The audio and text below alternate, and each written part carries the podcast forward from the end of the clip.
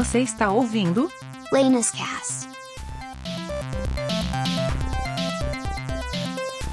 Olá pessoal, estamos começando mais um Laniscast, edição número 8, e hoje com uma dupla aqui de desenvolvedores de games fantástica aí que desenvolveu o game Carestia. É, hoje eu tô aqui com o Thiago e o Rafael. E aí pessoal, tudo bom?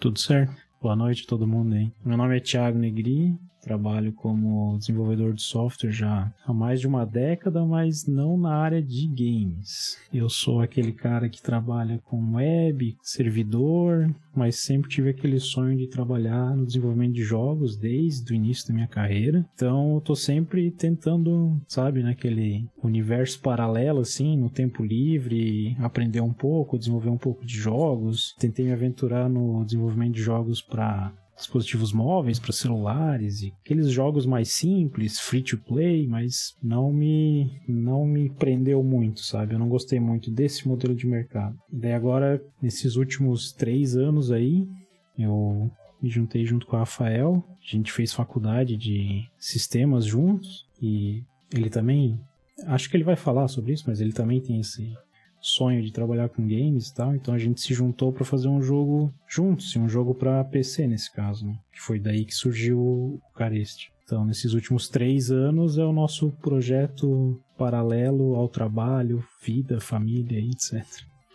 Beleza. E Rafael, conta pra gente um pouquinho da sua trajetória, da sua, da sua carreira aí. Então, meu nome é Rafael, né? Trabalho como programador, desenvolvedor de software faz uns sete anos agora desde que eu lembro, assim, que eu tinha PC, sempre queria fazer jogo no PowerPoint, tentar inventar uns negócios. Aí depois consegui RPG Maker também para fazer uns joguinhos. Só que eu nunca fiz nenhum projeto grande, assim, era sempre algum joguinho, aí postava no itch.io ou fazia um blog lá, num blogger ainda e colocava os joguinhos. Esse, o Carest já tá sendo o primeiro agora, projeto grande mesmo.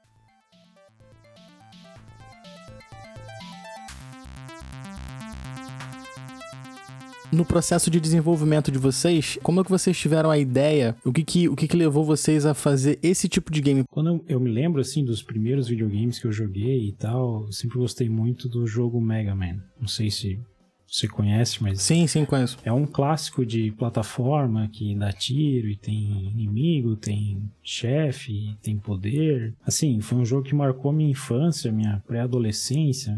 Tipo, até hoje, se eu pegar um Mega Man, eu vou jogar ele do começo ao fim e me divertir, sabe? Talvez hoje tenha mais um apelo nostálgico, assim, mas é um jogo que marcou minha, meu início de vida como gamer, assim, sabe?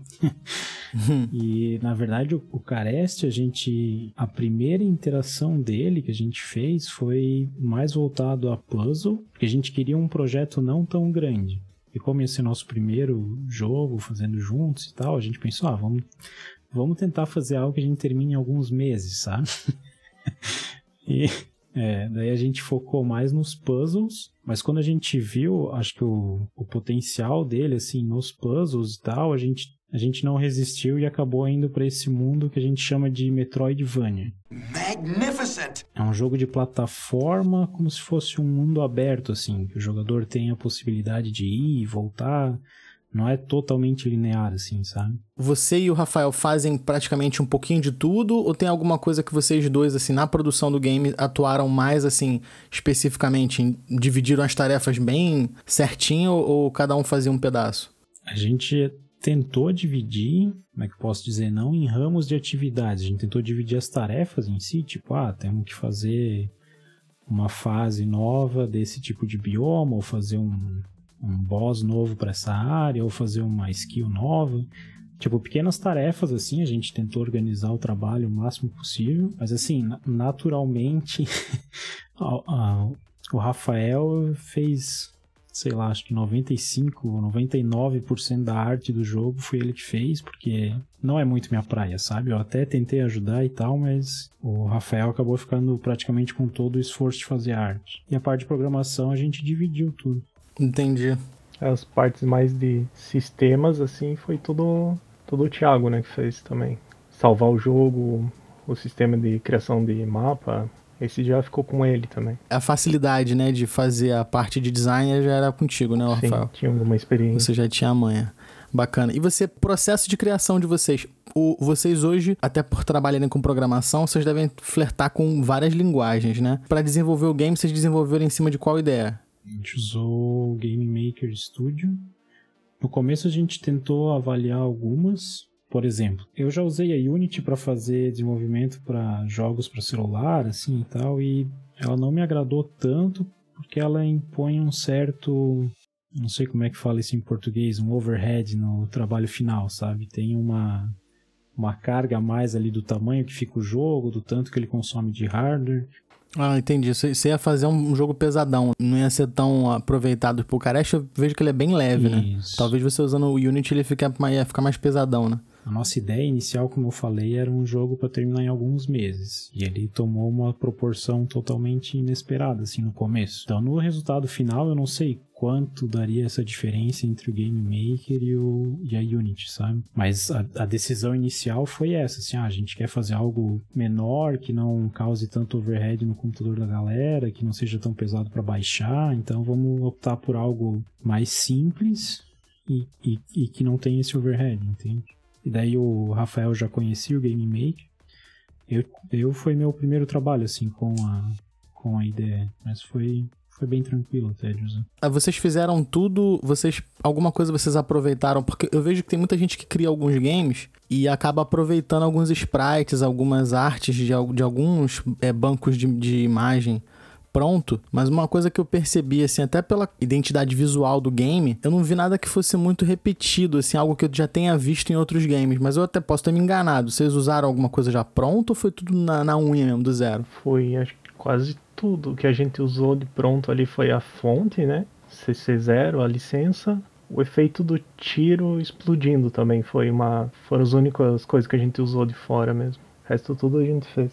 Mas você vê que o cara às vezes pega muita coisa já pronta, né? Pega uns sprites é, é, de licença aberta, né? Não sei, se, não sei se é Creative Commons, não sei qual é a licença que usa para isso, mas. E nem sei se o cara tá usando um que não tem a licença livre, né? Ainda tem isso, né? Às vezes o cara pode estar tá, tá copiando alguma coisa ali e, e não tem esse cuidado, não tem esse critério. A licença mais comum é a Creative Commons para pegar esse tipo de coisa, só que ela, ela tem várias versões, assim, então o pessoal tem que tomar bastante cuidado com isso. Tipo, a gente optou por sempre pegar, como o Rafael falou ali, a CC0, que é a Creative Commons totalmente aberta, assim. Tu pode usar aquele trabalho para qualquer coisa, tu não precisa referenciar o autor, não precisa fazer nada, sabe? Tem algumas licenças da Creative Commons que, tipo, te obrigam a botar uma referência pro autor.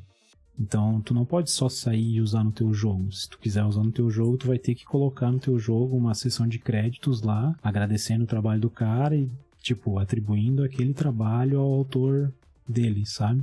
Ah, entendi, entendi. É, mas aí no, nesse caso, por exemplo, se vocês usassem algum, alguma arte dessa, algum sprite, algum efeito desse, que fosse esse tipo de Creative Commons, vocês colocariam o quê? Nos créditos, né? Isso. Nos créditos ou em alguma área. Tipo, hoje se tu abre o jogo, tem lá um jogo por Thiago Negri, Rafael. Aí a gente, a gente até atribuiu a música ao cara que a gente contratou para fazer isso, mas Tipo, a gente só quis incluir o trabalho do cara porque a gente achou um trabalho fenomenal, assim. A gente pagou, a gente tem todos os direitos sobre a música, mas foi um trabalho bem legal, daí a gente decidiu incluir o nome dele, mas ele, não faz parte da equipe em si, sabe? Entendi. É, é um negócio, é até um ponto interessante pra gente puxar aqui no assunto. Você falou a questão de direito autoral também do, do da produção vocês têm, além de desenvolver o jogo e fazer a arte do jogo, vocês têm que ter essa preocupação com o licenciamento, né? Se vocês não estão usando nada que possa cair como plágio ou possa dar algum problema.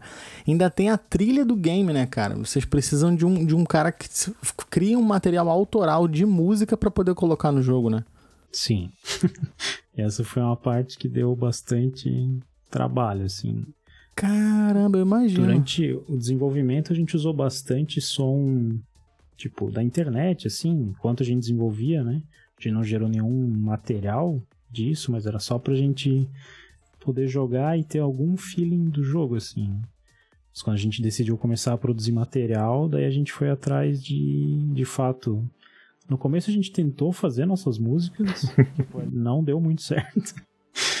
tipo, a gente até fez alguns loops, assim, que eu achei interessantes, mas era... Eu acho que o Rafael sentiu o que eu senti quando eu tentei fazer a arte, assim, sabe? Tipo, a gente até conseguia, mas nossa, tomava muito tempo e não era a nossa praia, sabe? Entendi. É, e é uma parada que se você for imaginar também no contexto geral, né, de execução, eu acho que é bacana até esse, essa, essa ideia de vocês de procurar um cara para poder fazer isso, porque vocês aproveitam também e ministram tempo para outras coisas, né? Vocês, vocês, se dedicam nas coisas que você já tem amanhã, né? No caso do Rafael, a parte da arte, né, do, do, do, do game, e você na parte do desenvolvimento. E Rafa, me tira uma dúvida, você se inspirou assim, por exemplo, antes de qualquer coisa, até porque eu esqueci de fazer isso que eu ia fazer no início, vou ter que fazer agora, é, conta, conta pra gente, vocês dois, não sei se vocês conseguem dividir essa, essa sinopse aí, mas do que, que o game fala, é, é, um básico aí da história, um resumão.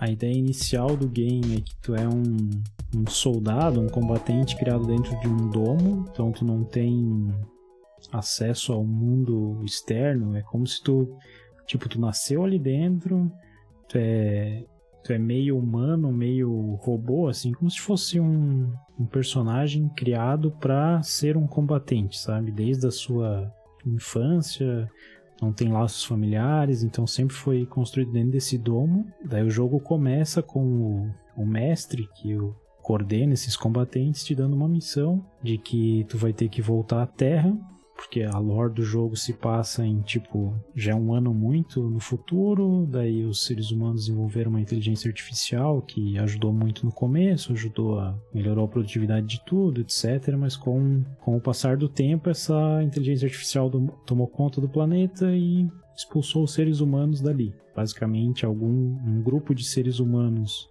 conseguiu fugir para esse planeta artificial.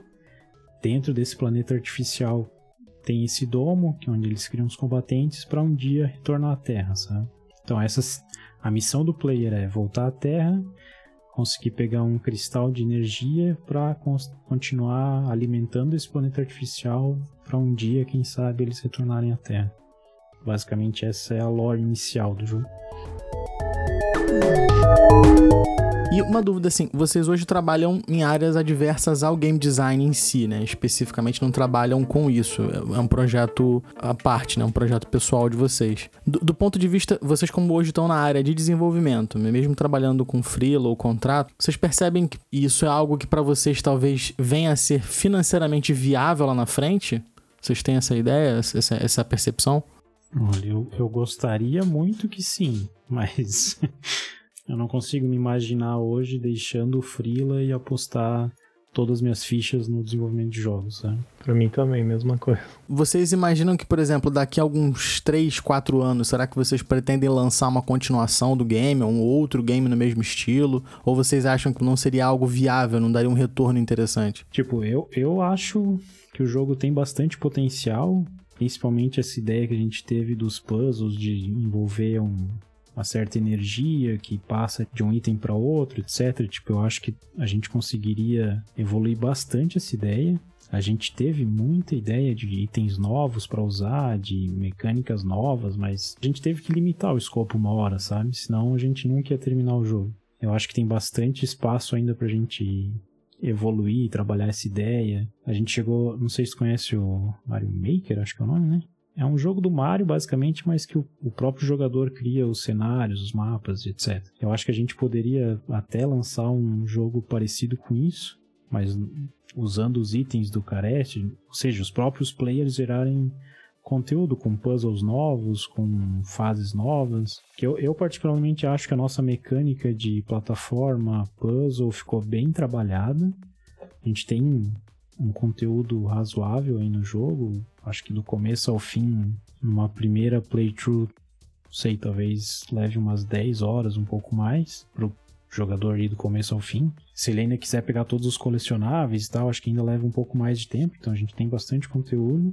Então sim, eu acredito que dá para não sei se um Carestia 2 continuando a história ou um como eu falei, um Carestia Maker sabe? Tipo, no mesmo universo, só que um pouco diferente a mecânica do jogo, sabe?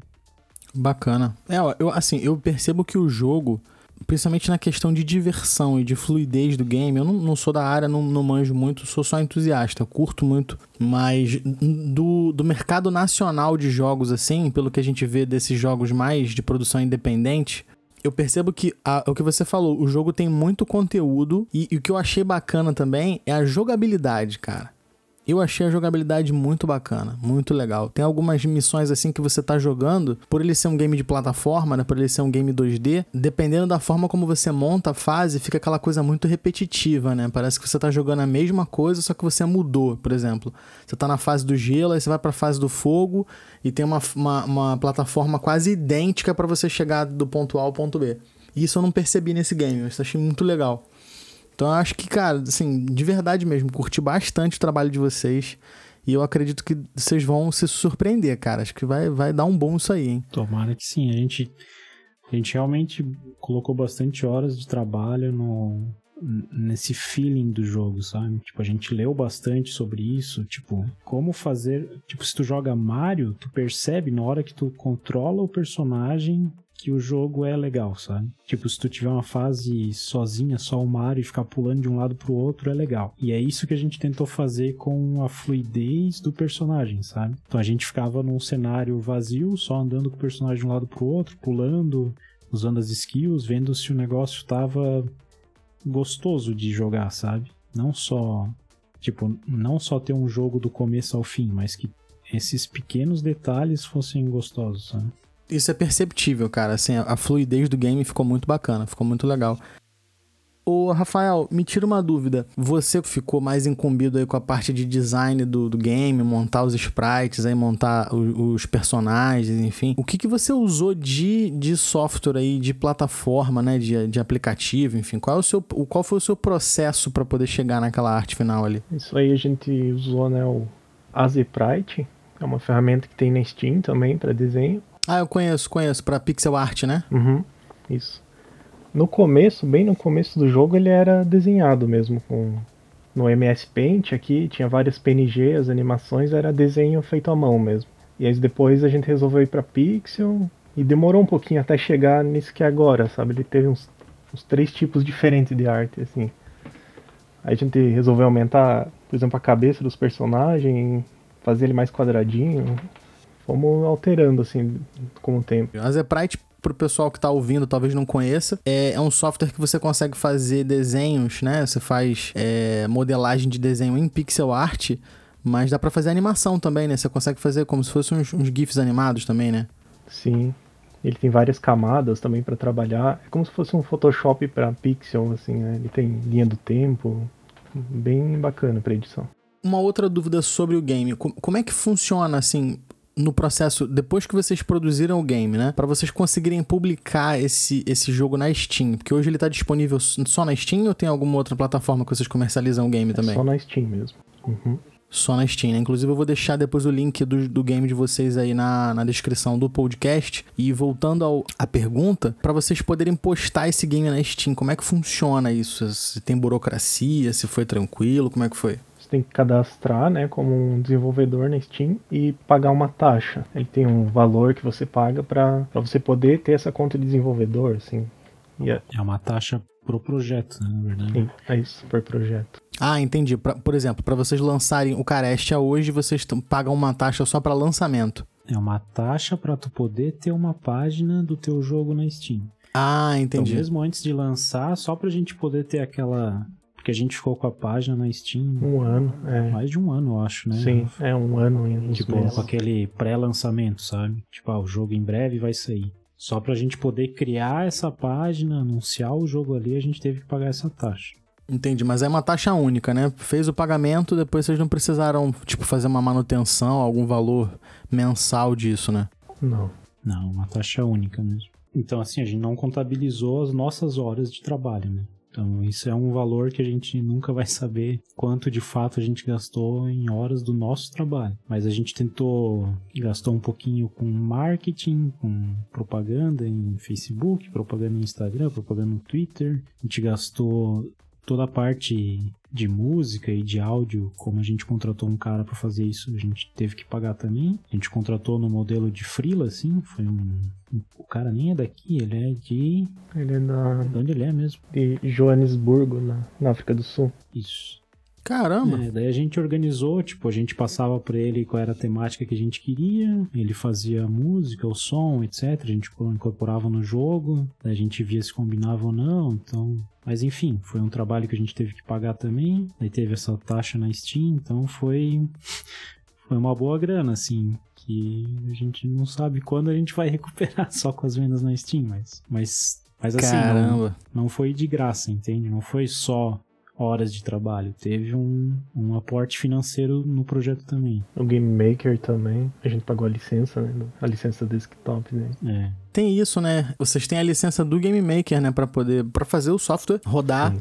Isso. de forma oficial, né? Também poder, poder compilar o, o jogo pra ele ficar utilizável, né? Ainda tem É, isso. o Game Maker tem uma taxa única também, que a gente paga só pra poder utilizar ele. Mas se a gente fosse fazer na Unity, por exemplo, a gente até conseguiria usar a versão Uhum. gratuita dela. né? Que ela começa a exigir pagamento quando o teu faturamento passa de alguns milhares de dólares. 100 mil dólares que eu tinha visto. E a gente tá infinitamente longe disso. Cara, eu, eu achei o projeto de vocês muito legal, cara. O, o game ficou muito bacana, ficou assim. O Léo Caos, até que, que tava jogando em live com vocês, eu assisti ele jogar, mas assisti muito picotado, porque não tava full time ali pra assistir o jogo. Até porque eu também tava em dia de trabalho, parei só na hora do almoço ali pra poder dar uma olhada. Ficou aquela vontadezinha, sabe? Pô, depois eu vou comprar o jogo aqui e vou dar uma jogada pra dar uma olhada e tal. E não me arrependi, cara. O jogo é bem bacana, gostei bastante. Obrigado. Legal. Pô, ficou muito legal. E essa coisa de vocês desenvolverem a arte. Lógico, né? Vocês tiveram muito mais tempo de desenvolvimento que, como vocês disseram, né? Vocês criaram praticamente tudo de forma autoral. Da arte até a mecânica do jogo. E eu acho que tem tudo pra dar certo, cara. Vamos torcer pra vocês passarem de 100 mil aí e a Unity cobrar de vocês depois. Mas aí vai, vai ter que ser o Carestia 2, né? O Carestia 2 e Unity Version. Estamos na torcida aí. Pra gente fechar aí esse, esse bloco, eu queria tirar uma outra dúvida com vocês. Eu imagino que vocês têm uma bagagem até pessoal muito maior do que quem hoje não, não, não é da área, mesmo que trabalhe com programação, né? Na área de game design. O que, que vocês diriam, por exemplo, pro, pro Thiago e pro Rafael do passado, que reduziria alguns, alguns passos e reduziria o trabalho de vocês nessa, nessa produção de três anos, ao longo de três anos? Colocaria algumas limitações no. Definir um escopo menor, já fazer um projeto e saber o que, que você quer como um produto final, assim, ter uma ideia. Que aqui o nosso jogo a gente foi, no começo, né, principalmente, a gente foi. A gente queria criar um jogo de puzzle. Aí a gente achou interessante ser um puzzle de plataforma. Aí depois Metroidvania. Aí cada vez que a gente mudava a ideia, a gente tinha que meio que recriar o jogo. Que daí já não era mais tão compatível assim com a ideia antiga. Eu acho que definir um projeto é- era o mais importante. Tipo, é, é meio impossível tu definir um projeto inteiro no começo e não ter nenhuma alteração, mas tentar fugir dessas alterações o máximo possível, assim. Tipo, a gente... A ideia inicial com o produto final, tipo, não- tem praticamente nada a ver, sabe? a gente mudou bastante o escopo do projeto no meio do caminho. Tipo, eu não me arrependo de ter feito isso, sabe? Tipo, eu gostei demais do resultado final, mas é, isso, pelo menos pra mim, assim, na reta final do projeto, isso gera um cansaço muito grande, assim, porque tu tá há três anos trabalhando no projeto e tu não vê o final dele e tu, tipo, tu quer que as pessoas vejam, que as pessoas joguem, tu quer receber mais, sabe? Tu quer que o teu trabalho apareça também, sabe? Então, não é só o processo, né, a caminhada, mas o projeto final, ele te dá a oportunidade de você ter o feedback de, de, de outras pessoas, né, de você apresentar o teu, o teu material criado e, e ver o que, que as pessoas estão achando, ver se você realmente conseguiu ali aquele, aquele achievement ali, né, de, de trabalho concluído, né, é uma sensação legal, né. A gente até. A gente tentou fazer o. Acho que teve duas rodadas, né, Rafael, de, de beta testing, assim, que a gente chamou alguns amigos, alguns conhecidos, alguns streamers pra dar uma olhada no jogo, mas como não é a versão final, nunca é a mesma coisa, sabe? Tipo, agora que a gente lançou a versão final, oficial, tá lá na Steam, tipo, pessoas aleatórias estão baixando e dando feedback, assim, é, é muito mais real o feedback, sabe? mais orgânico, né? Porque não é uma coisa ensaiadinha, né? Vocês não fecharam aquele teste com pessoas específicas e estão esperando um retorno. É aleatório. Pode vir um cara da Namíbia Isso. E fazer um comentário na Twitch lá na, na Steam e dizer que curtiu o jogo de vocês. Isso é bacana. Vocês têm alguma, alguma plataforma de desenvolvimento que vocês, além do Game Maker, né, que vocês acham que seria interessante, por exemplo, pro cara que hoje tá ouvindo o podcast e quer tentar fazer alguma coisa na área de games e tal, que vocês indicariam, assim, alguma dica, algum, algum software desse tipo? Eu indicaria o próprio Game Maker. A gente teve, a gente teve problemas, não é uma plataforma perfeita, mas ela é boa o suficiente. Tem vários jogos, tipo, que fizeram muito sucesso na Steam que foram feitos em Game Maker. Então, ela dá conta do recado, sabe? Mas além dela, daí tem a Unity, que eu já usei também, gostei bastante. E tem uma que a gente não usou ainda, mas que está no nosso radar para dar uma olhada, para talvez fazer um projeto futuro nela, que é a Godot, que é uma plataforma totalmente open source, mas que parece ser bem robusta também, tanto para jogos 2D quanto para alguma coisa 3D também. É, o Game Maker, ele vocês usaram o que? A versão mais recente ou uma versão É o mais Choose recente. É. a mais É o recente? Game Maker Studio 2. E a gente sempre foi atualizando o projeto também, conforme saía as atualizações. Ah, ele também tem na Store da Steam, né? Sim, na, na Steam ele tem um preço menor em reais do que no comprar direto no site. 170 prata, que eu também tava vendo aqui agora. 170, o, o bundle principal, né? O, o Game Maker Studio comum. Uhum. Isso, ele tem algumas versões, né? E pro cara poder utilizar o Game Maker, é interessante ele ter alguma linguagem assim já na, na manga pra utilizar, assim que vocês indicariam, por exemplo, um Python da vida ou algo do tipo? Ele usa um- uma linguagem própria, é mais um negócio de script, assim. Então, talvez ele seja parecido com Lua, com um pouco de JavaScript, talvez. Tipo, ele, ele é, ele é relativamente simples, assim. Tipo, ele não tem o conceito de classes, de... Acho que de classes, basicamente. É uma linguagem mais procedural, assim, sabe? Tem funções... Ah, É. entendi. Ele vai seguindo os passos ali baseado na, na, no próprio, na própria estrutura dos games, né? Na própria estrutura da- das fases ou do, do que você está fazendo para aquela determinada função, né? Isso. E, e o script sempre fica associado a algum objeto do próprio Game Maker, assim. Tu vai criar um objeto que é o teu personagem, e dentro desse objeto vai ter um script que vai fazer ele andar, vai ter outro script que vai fazer ele pular, sabe? Então, é, tu vai criando vários scripts pequenos que compõem o jogo final, assim, sabe? Ele tem também, para quem ainda não, não tem tanta noção de programação, o Game Maker ele tem a opção de você criar um projeto com drag and drop, né? Clicar e arrastar. Você pode arrastar, por exemplo, para o personagem se mover à direita, aí você configura na velocidade e tal. Ele tem essa opção também para quem é mais iniciante.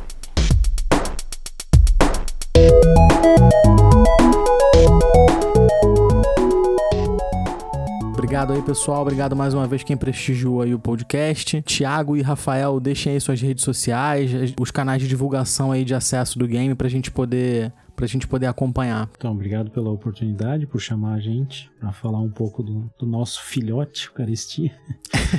o meu Twitter é arroba evohans, quem quiser me acompanhar lá. Tem o Twitter do próprio Carestia, que é arroba carestiagame. Pode mandar perguntas lá no Twitter, ficarei super feliz em responder. Tem a nossa página na Steam também, né? Só procurar lá por Carestia.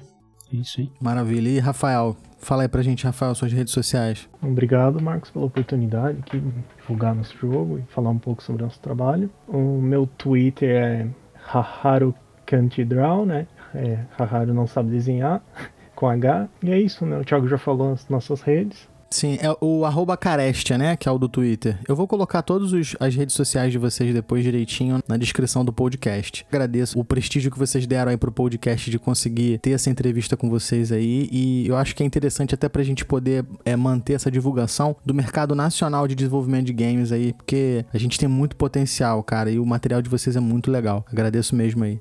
Valeu, obrigado. Falou, gente. Obrigado aí, até a próxima e tchau!